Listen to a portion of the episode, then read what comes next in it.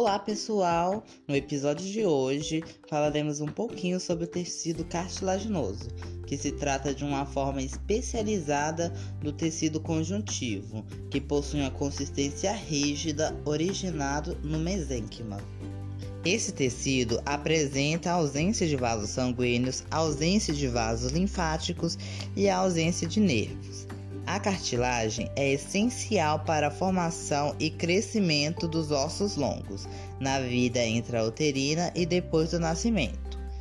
Ela possui células como os condrócitos e um abundante material extracelular que constitui a matriz.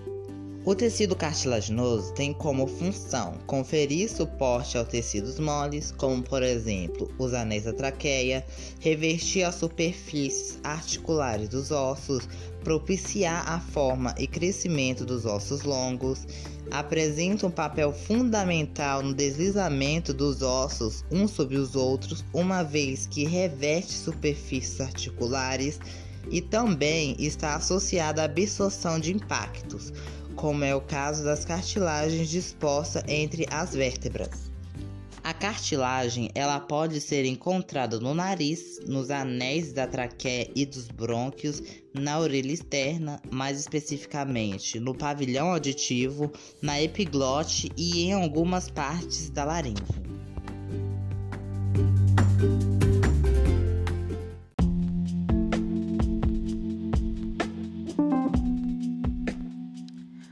Durante a sua formação embrionária, as células do mesenquimal retraem seus prolongamentos e adquirem uma forma arredondada, multiplicando-se rapidamente e formando um aglomerado celular.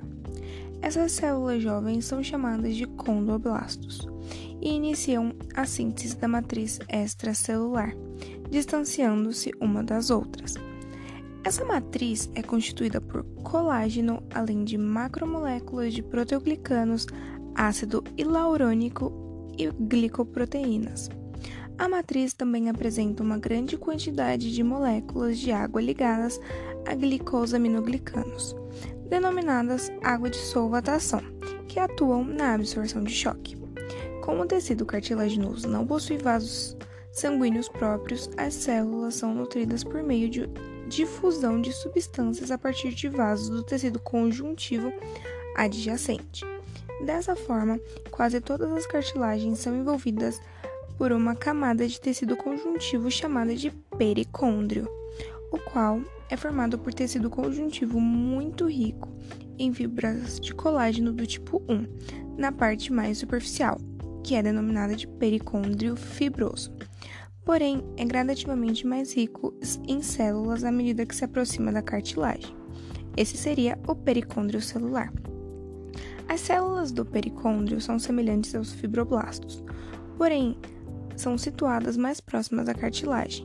Podem se multiplicar por mitose, caracterizando assim como condoblastos. O pericôndrio é responsável pela nutrição, oxigenação e eliminação de resíduos metabólicos da cartilagem, mas a sua importância vai além disso. Nas cartilagens presentes em articulações sinoviais, a nutrição desse tecido é feita por difusão pelo líquido sinovial. Como citado anteriormente, os condoblastos são células percussoras dos condrócitos e secretoras da matriz cartilaginosa. Eles são alongados e suas membranas apresentam curtos micróvilos e possuem grandes núcleos, além de um retículo endoplasmático rugoso e complexo Golgiense bem desenvolvidos. Eles se originam a partir de células mesenquimáticas que se diferenciam, passando a secretar a matriz cartilaginosa. Quando essas células se encontram circundadas pela matriz, elas passam a ser chamadas de condrócitos. O espaço entre a célula e a matriz é denominado lacuna. Os condrócitos são células arredondadas com núcleo ovoide e apresentam também um retículo endoplasmático e complexo Golgiense bem desenvolvidos. Porém, com poucas mitocôndrias. Além disso, as suas membranas também apresentam micróvilos e em seu citoplasma pode ser observado também o acúmulo de lipídios e reserva de glicogênio. Essas células podem se dividir e formar grupos com até oito células dentro da lacuna, denominados de grupos isógenos.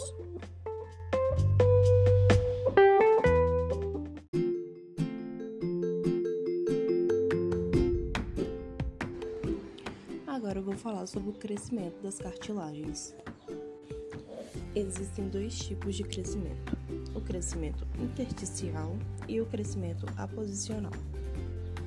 O crescimento intersticial só acontece nos primeiros momentos de vida da cartilagem, referindo-se à divisão mitótica dos condroblastos, dando origem aos grupos hidrogênicos e à expansão da cartilagem daí resultante.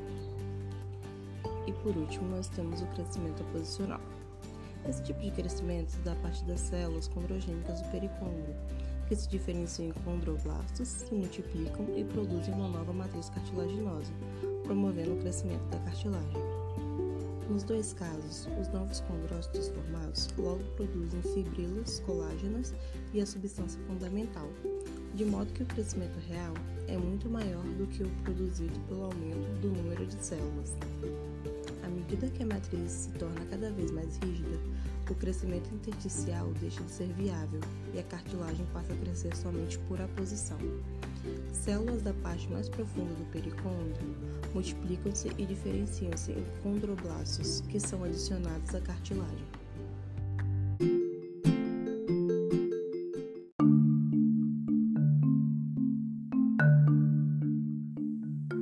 Tipos de cartilagem. O tecido cartilaginoso pode ser classificado de acordo com sua constituição em três tipos: hialina, elástica e fibrosa. O tipo hialina é a cartilagem mais comum no corpo humano. É a responsável pela formação do esqueleto temporário no desenvolvimento fetal, até que este esqueleto seja substituído por tecido ósseo.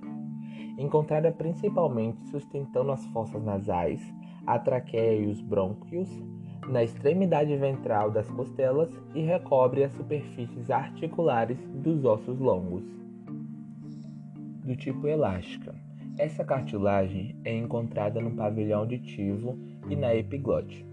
Possui uma matriz extracelular semelhante à da cartilagem hialina, mas possui ainda uma rede de fibras elásticas que conferem a este tipo de cartilagem.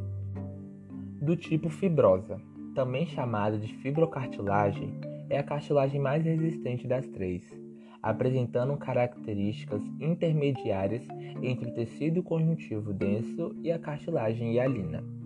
Durante sua diferenciação, as fibras de colágeno orientam as células, de forma que essa cartilagem vai apresentar os condrócitos dispostos em fileiras, de acordo com a disposição das fibras de colágeno. Na cartilagem fibrosa, não existe pericôndrio morfologicamente distinto, sendo esse tecido nutrido pelos vasos do tecido conjuntivo denso, ao qual está intimamente ligado.